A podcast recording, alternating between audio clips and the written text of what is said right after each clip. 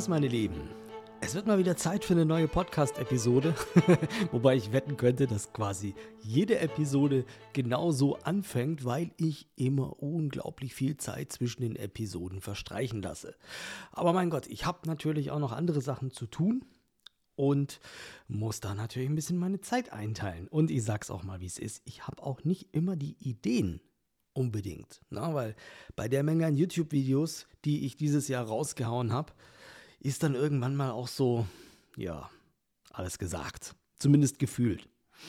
Es geht heute um das Thema, naja, Geduld.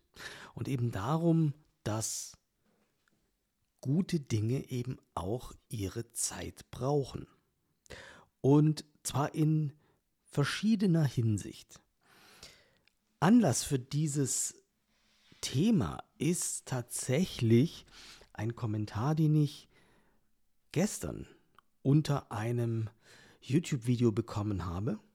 Da habe ich Bilder geteilt, die ich in Südtirol gemacht habe.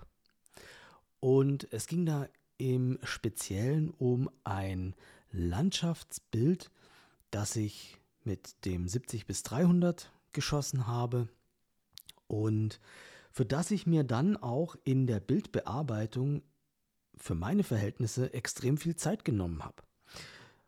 Das heißt, ich saß an diesem Bild gute zwei bis drei Stunden dran. Und wenn du mal so siehst, ist das natürlich alles relativ. Ich meine, manche arbeiten noch wesentlich länger an so einem Bild. Aber ich glaube, die meisten von euch haben jetzt eher gedacht, wow, zwei, drei Stunden, das ist aber lang, weil in zwei, drei Stunden kann ich auch eine gesamte Urlaubssession durcharbeiten. Also es ist immer so ein bisschen relativ.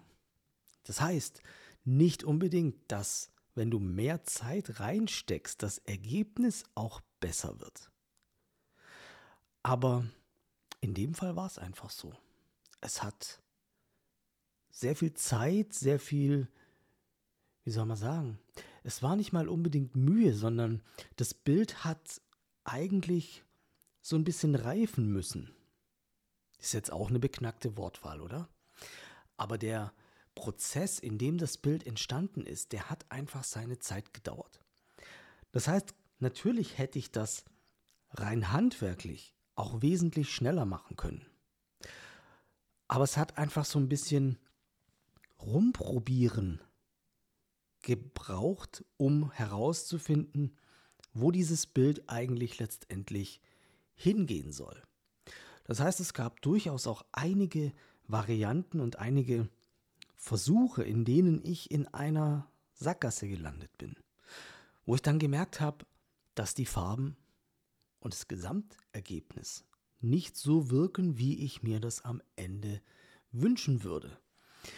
Und ich glaube, das ist so beispielhaft für ganz viele andere Themen, insbesondere in der Fotografie und vielleicht auch im, in deiner Entwicklung als Fotograf.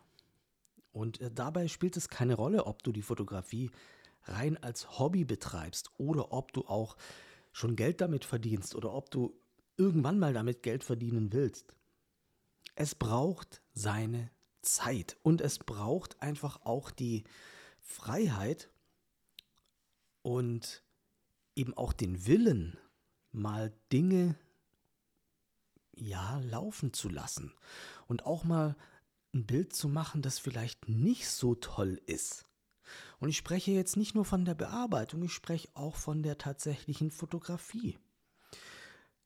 Das heißt, womit man am Anfang vielleicht gar nicht so rechnet, das habe ich mit, mit der Zeit erst auch selber gelernt, ist, dass du deinen Weg finden wirst und dass du auch mal zulassen musst, dass du eine Zeit lang vielleicht schlechtere Bilder machst oder dass du mit den Bildern persönlich nicht so glücklich bist oder dass du mit deiner Technik nicht so zufrieden bist, dass du vielleicht eine neue Kamera gerne hättest oder dass du vielleicht auch mal eine Zeit lang gar keine Lust hast, Bilder zu machen. Also, gib dir selber da den Freiraum, es sich auch in Ruhe entwickeln zu lassen. Und nimm dir aber auch die Zeit, um Projekte, einzelne Bilder, Bildserien, eine Fotosession oder an was auch immer du gerade arbeitest, gib dem Projekt auch die Zeit, dass es gut werden kann. Es muss nicht immer schnell, schnell, schnell gehen. Und ich glaube auch tatsächlich, dass du deine eigene Arbeit auch enorm aufwertest, wenn du dir tatsächlich mal wirklich die Zeit nimmst, etwas in Ruhe wirklich gut zu machen.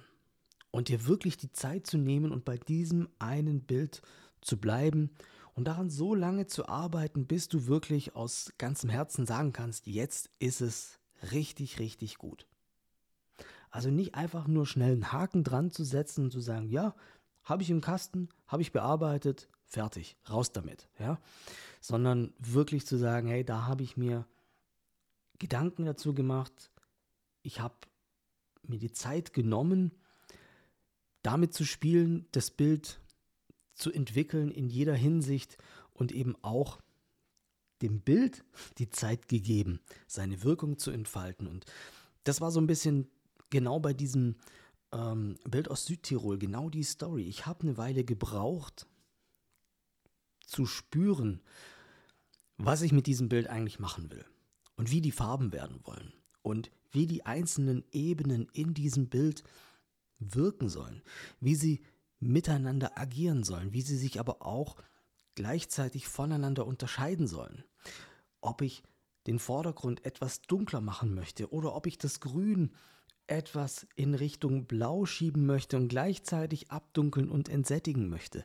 Das sind alles Dinge, die, die muss man, ja, die muss man probieren. Und die können auch mal schief gehen. Und überleg dir mal, ob in der Fotografie Quantität oder Qualität wichtiger ist. Willst du möglichst viele Bilder raushauen oder willst du wirklich nur ein paar Bilder, die so richtig der Hammer sind, raushauen? Insofern, hinterfrag das mal. Hinterfrag mal, wie du deine Fotografieprojekte angehst. Wie viel Zeit nimmst du dir für die Planung? Wie viel Zeit nimmst du dir für die tatsächliche Umsetzung? Und natürlich auch für die Nachbereitung. Und ich weiß, nicht jeder von euch bearbeitet seine Bilder. Aber vielleicht ist es ja trotzdem ein Thema, das dich jetzt inspiriert hat, dass du da deine Fotografie selbst auch mal mehr zu schätzen lernst und die Top-Fotos herauspickst und sie zu noch besseren Fotos machst. Und das kann auch mal sein, dass du aus einer Reihe von 500 Bildern halt am Ende nur ein Bild hast. Das macht doch aber nichts. Denk doch mal andersrum. Wenn du alle 500 Bilder ein Top-Bild hast, ein Weltklasse-Bild, ein Bild, das dich so begeistert, dass du es dir in drei Meter Breite an die Wand hängen willst, hey, das ist doch großartig. Und mehr muss es auch gar nicht sein. Also, deswegen nochmal mein Aufruf. Nimm dir die Zeit, deine Top-Bilder zu finden Nimm dir die Zeit herauszufinden, was dein Bildstil ausmacht, was deine Bildsprache ausmacht, warum dir ein Bild denn so gut gefällt. Denn nur dann kannst du deine Arbeit auch genau in diese Richtung lenken. Das war's schon wieder für diese Episode. Mir war es wichtig, diese Gedanken mit euch zu teilen und ich bin mir sicher, dass sie dem einen oder anderen helfen, in der fotografischen Entwicklung ja mal einen Gang zurückzuschalten, um dann wieder Vollgas zu geben. Ich freue mich auf dein Feedback. Wenn du es noch nicht getan hast, hinterlass auch gerne eine Bewertung bei Apple Podcasts oder bei Spotify. Und bevor ich es vergesse, es ging ja heute auch um die Bildbearbeitung. Seit einigen Tagen ist die neue Version von meinem Capture One Videokurs in meinem Shop zum Download verfügbar.